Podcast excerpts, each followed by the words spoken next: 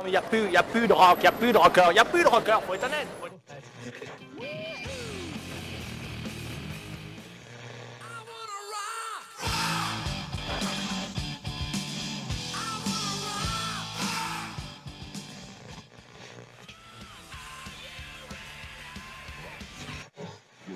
look at music the same way again.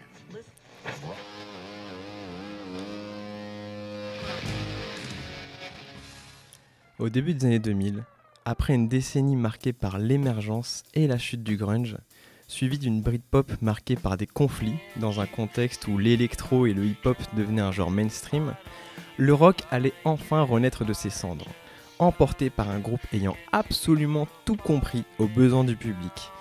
On va parler des Strokes, le groupe fondé par Julian Casablancas avec ses potes Nick Valenti, Albert Hammond Jr., Nikolai Fretter et Fabrizio Moretti. Une formation qui s'est officiellement faite en 1998 et c'est un groupe de rock symbolique des années 2000. Ceux qui sont vus un peu comme les sauveurs du rock alors que celui-ci commençait sérieusement à se faire dépasser par le rap, la pop et la musique électro.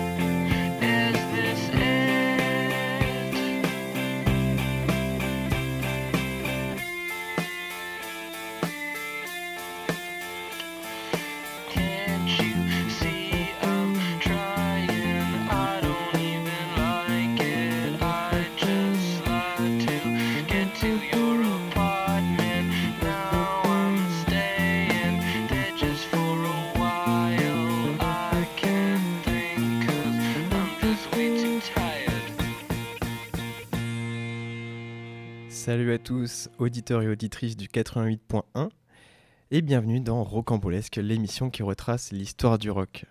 Ce soir, on va voir une histoire euh, assez récente, entre guillemets, puisqu'on est au début des années 2000 pour démarrer.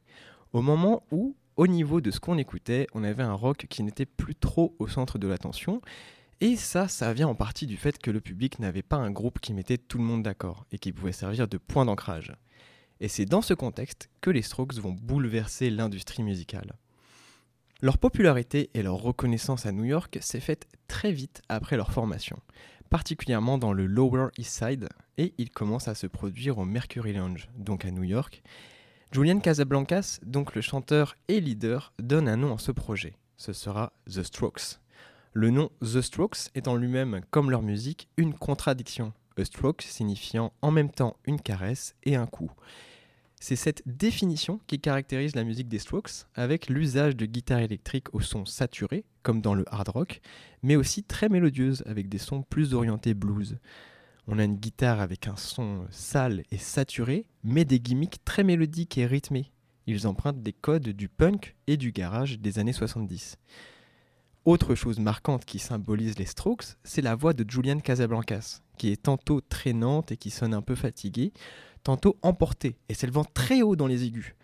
Et cette voix, à laquelle on ajoute un effet de saturation, elle permet de donner vie à des paroles assez profondes, plutôt tristes, mais étonnamment mélodiques et accompagnées par une instrumentale dynamique. En bref, tout ça c'était un son unique.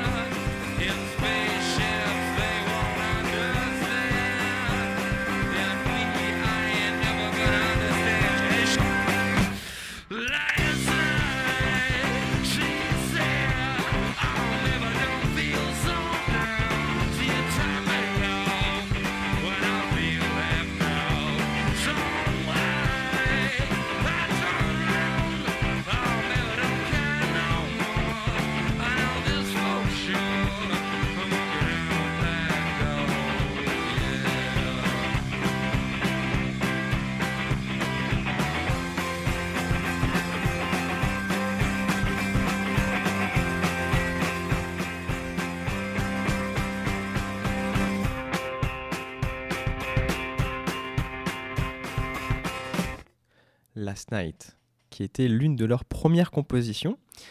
Ce son, ce sera l'un des premiers grands succès des Strokes.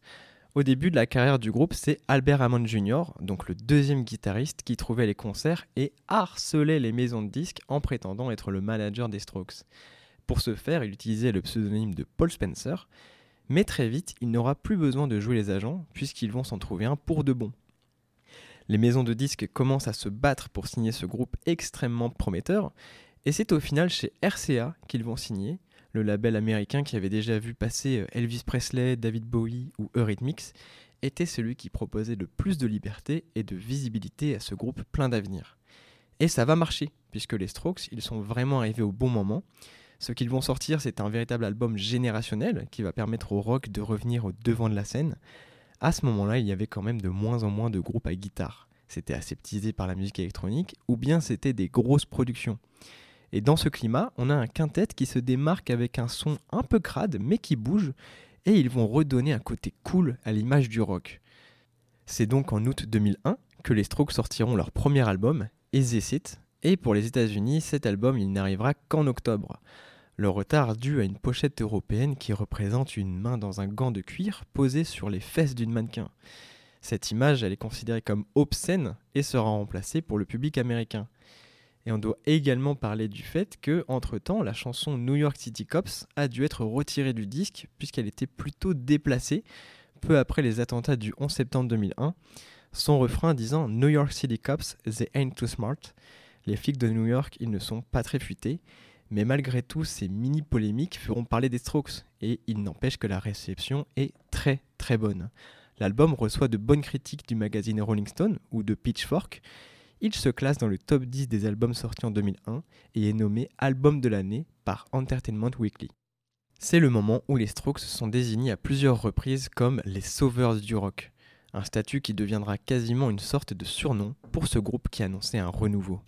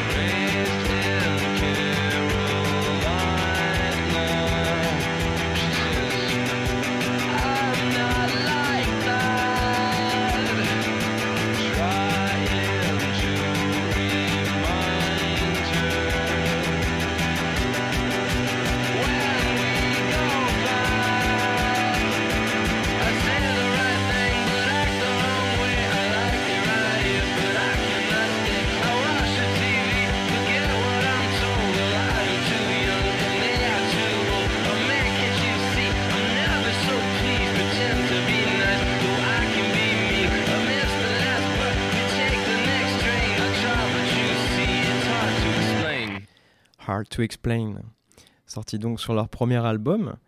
Et après la sortie de l'album, les Strokes commencent une tournée mondiale. Ils font entre autres la première partie des Rolling Stones pour quelques soirs. Ils jouent également en août 2002 au Radio City Music Hall de New York avec les White Straps en ouverture. Et ils tournent aussi trois vidéoclips pour promouvoir l'album. Ils sont tous réalisés par Roman Coppola, fils de Francis Ford Coppola et frère de Sofia Coppola. Et à cette période de forte promotion, on ajoute une participation au Saturday Night Live qui récompensera et confirmera leur popularité très soudaine. Mais le risque avec les nouveaux groupes médiatisés à outrance, c'est que leur décroissance se fasse aussi rapidement que leur croissance. Alors il faut confirmer et continuer à bosser. La grande logique aurait voulu que Julian Casablancas et ses potes transforment l'essai par un disque dépassant en tout point Easy ce toujours difficile deuxième album aurait dû se révéler euh, prophétique, miraculeux ou indépassable. Il se devait d'être une référence indiscutable, bref, on lui imaginait à ce moment-là un destin à la Nevermind ou OK Computer. Et pourtant, la planète rock voit débarquer à l'automne 2003 un Room on Fire qui n'a d'incendiaire que le titre. Succédant à son prédécesseur sans volonté affichée de lui faire de l'ombre, certains critiques crient à la redite, à l'autoplagiat euh, frileux, en gros, on leur reproche de ne pas assez avoir innové. Personnellement, j'entends cette critique, mais elle me semble un peu inévitable quand on prend du recul et qu'on réfléchit à ce qui fait la recette des Strokes, entre les effets sur la voix, les solos de guitare, une sorte d'hommage punk mais mélodique.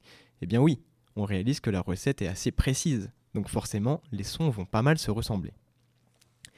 Une fois qu'on a ça en tête, cet album Room on Fire, il offre tout de même 11 titres nerveux ou boudeurs qui s'appréhendent dès le premier passage. Plaisant et accrocheur, le grand mérite des Strokes reste avant tout d'avoir remis au goût du jour le format pop des mid-60s, soit une grosse demi-heure de musique qui ne s'essouffle jamais.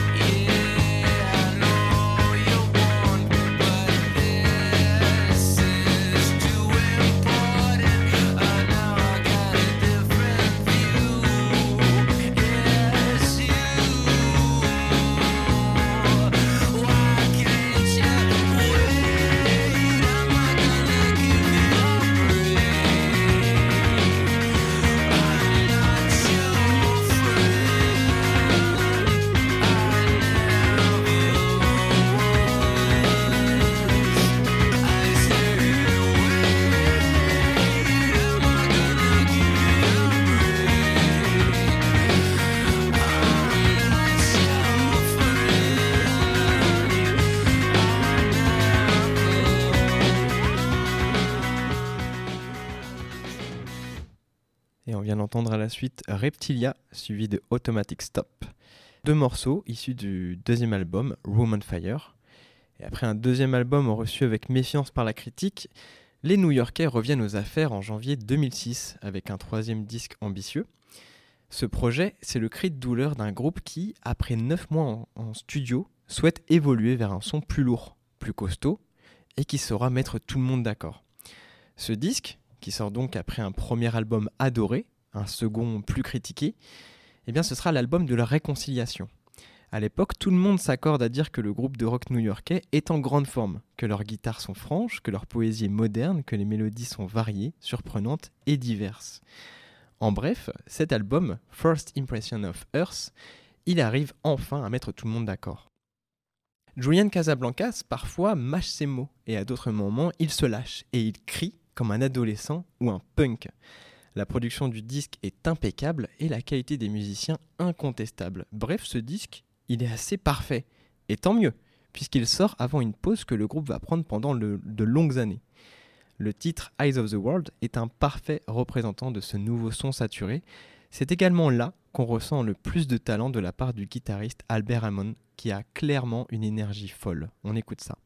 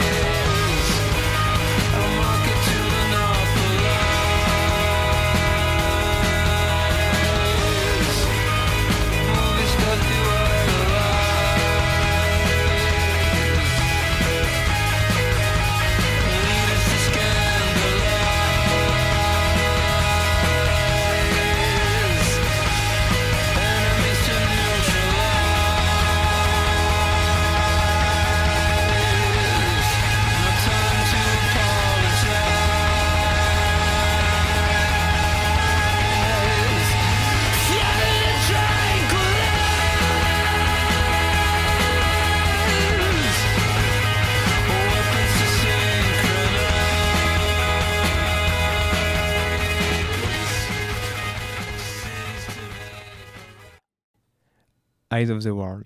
Et oui, c'est vraiment comme ça que ce morceau se finit.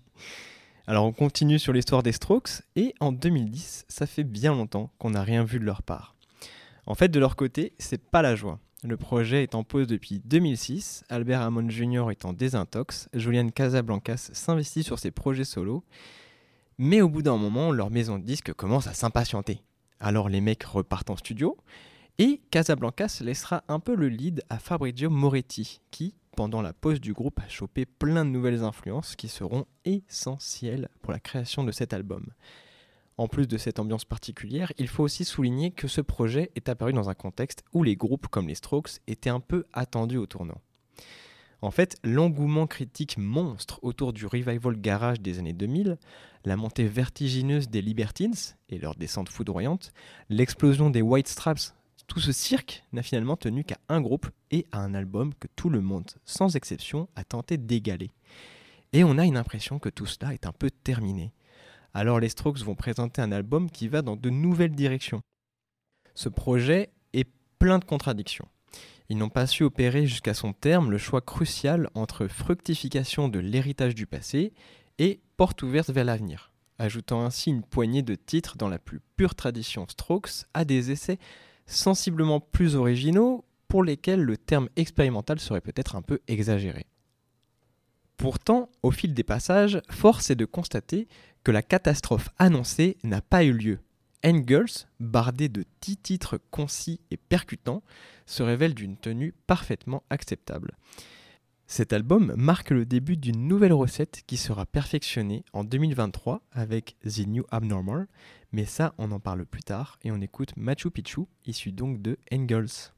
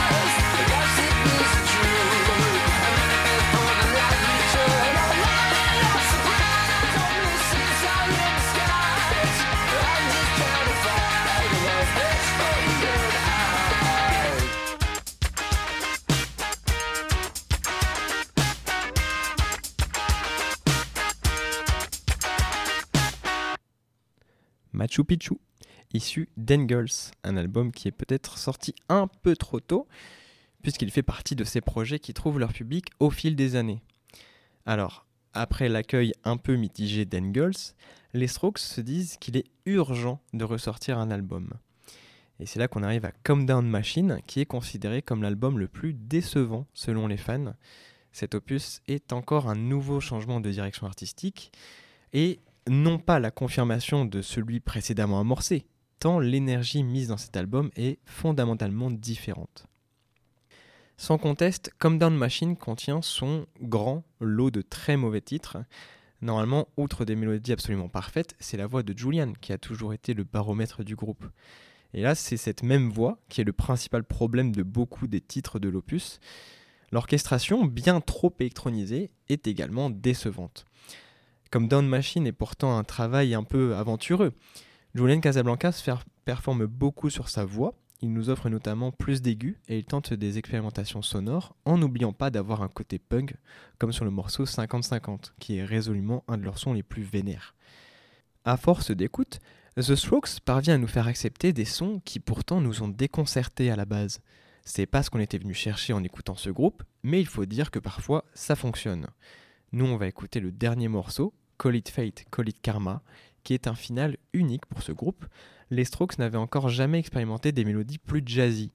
C'est ce qu'ils font ici, avec réussite. Call It Fate, Call It Karma est déconcertant, mais très intéressant.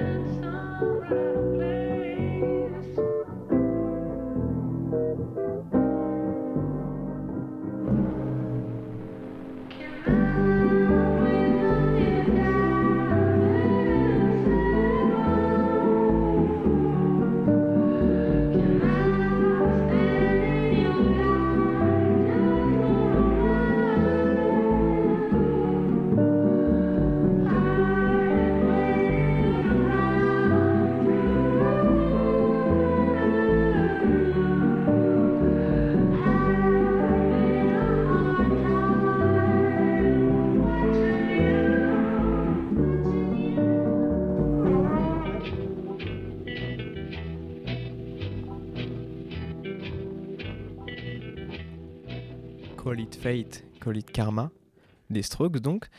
Et comme je vous l'ai dit, Julian Casablancas a vraiment travaillé sur les aigus de sa voix, et ça, en fait, ça faisait quelques mois qu'il le perfectionnait. le son le plus marquant où il a pu mettre en avant l'aigu de sa voix, ce n'est pas sur une musique des Strokes, mais bien sur Instant Crush des Daft Punk. C'est lorsque les Daft Punk étaient en train de travailler sur la BO de Tron qu'ils ont croisé Casablancas et le duo français était aux anges. Fans de rock depuis le début, ils avaient suivi l'émergence des Strokes et ils étaient dans les premiers à suivre le son de ce groupe et la voix de ce gars. Alors ils lui ont proposé de travailler euh, ensemble sur un des morceaux de leur futur album. Casablancas n'a pas hésité longtemps et au final ça a plus que payé puisque Instant Crush est leur troisième plus grand hit. Et artistiquement, je trouve que ça fait beaucoup trop sens de mettre Casablancas sur un son des Daft Punk. C'est logique, vu que lui-même, depuis ses premiers sons, il tentait des expérimentations voix en la saturant ou en la faisant passer par des pédales d'effet de guitare. Donc c'est une collaboration qui est évidente et qui donne un titre que je trouve vraiment sublime, sur lequel les Daft Punk ont laissé une liberté totale à Casablancas pour l'écriture des textes.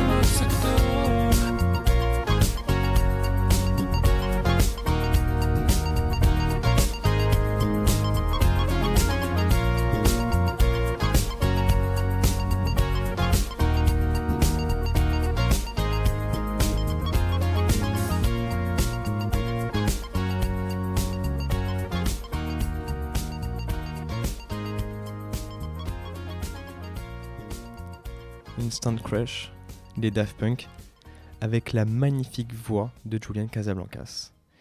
Et avant de reprendre sur l'histoire des Strokes et de parler de leur dernier album, il est temps qu'on fasse un petit aparté sur Albert Hammond Jr., qui est donc guitariste des Strokes et qui est généralement connu comme la deuxième tête la plus pensante du groupe. Donc pour parler un peu des événements qu'a pu vivre Albert Hammond Jr., on va retracer vite fait son histoire. Déjà, assez logiquement, en même temps il y avait un indice dans son nom, Albert Hammond Jr. est le fils d'Albert Hammond Senior. Donc.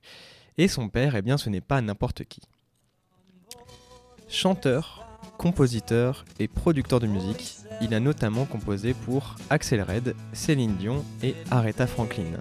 Et il a également sorti des projets solo, dont un hit en 72, It Never Rains in Southern California.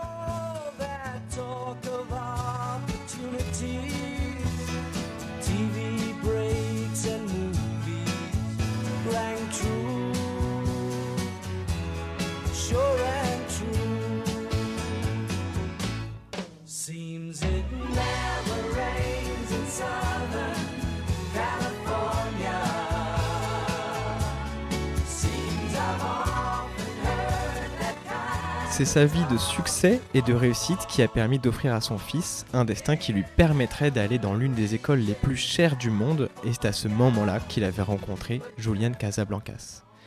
Avançons un peu au début des années 2000, bien que cette bande ait formé le groupe en 1998, les Strokes vont atteindre leur apogée en 2001 avec la sortie de l'album Is This It, comme on l'a dit plus tôt.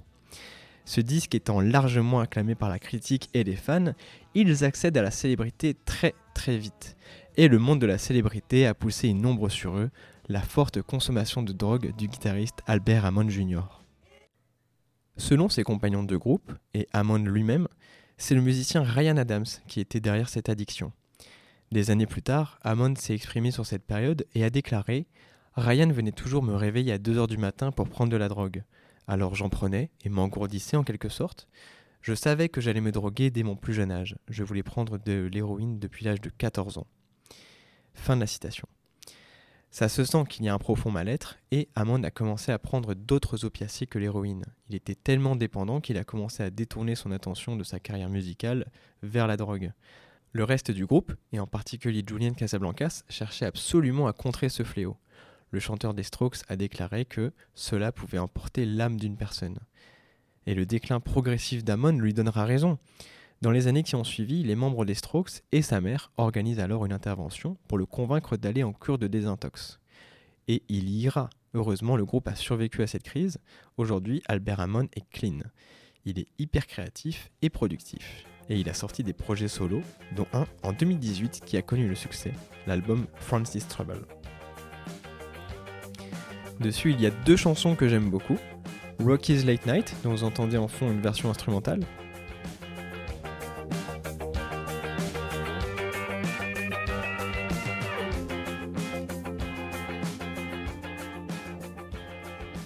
Et également, il y a le titre Set to Attack, qui est au final son plus grand succès solo et dont je vous mets la version live sur Key EXP que je trouve encore meilleure que sur l'album.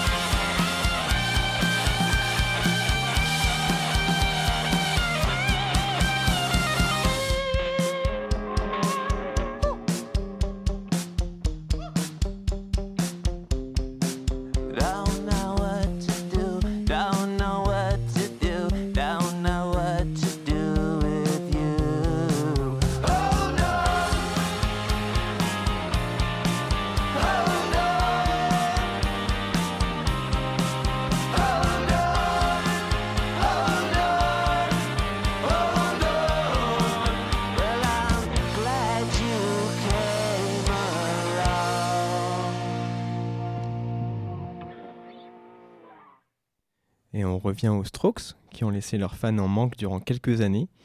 Ils ont bien sorti un EP en 2016, mais ça ne suffit pas. Et s'ils ont pris autant de temps, c'est tout simplement parce qu'ils prévoient du lourd. Et l'objectif, c'est que tout soit parfait. C'est donc en 2020, après avoir pas mal teasé son arrivée, que sort The New Abnormal. Et sur cet album, on sent que les gars ont peut-être retrouvé le plaisir de jouer ensemble. En plus, pour la production, ils ont fait appel au légendaire Rick Rubin. Sur cet album, on a un retour un peu compilé des 20 dernières années où tout ce qui a été tenté, toutes les directions qui ont été prises, que ce soit dans les voix ou dans la guitare d'Albert Hammond, même dans son travail solo, et bien tout cela, on récupère et on le met dans ce travail ambitieux. Ce projet, il est assez fou parce que de manière unanime, tout le monde se met d'accord sur le fait que là, on est face à un album de la maturité. Enfin, les Strokes arrivent à prendre de nouvelles directions tout en gardant leur identité sur un album cohérent et qui se vendra extrêmement bien. Alors nous, on va écouter The Adults Are Talking, un titre vraiment sympa, qui est au final l'un de leurs plus gros hits, alors que ça faisait 7 ans que le groupe n'avait rien sorti, donc le succès est juste dingue, mais il est mérité. Voilà pour l'histoire des Strokes jusqu'à présent, un groupe donc culte et qui a une importance non négligeable, puisqu'ils ont influencé la musique en ouvrant la voie à des groupes comme les Libertines ou les Arctic Monkeys ou les Killers. Voilà, c'est tout pour moi pour aujourd'hui. J'espère que ça vous a plu et je vous dis à dans deux semaines. Salut à tous.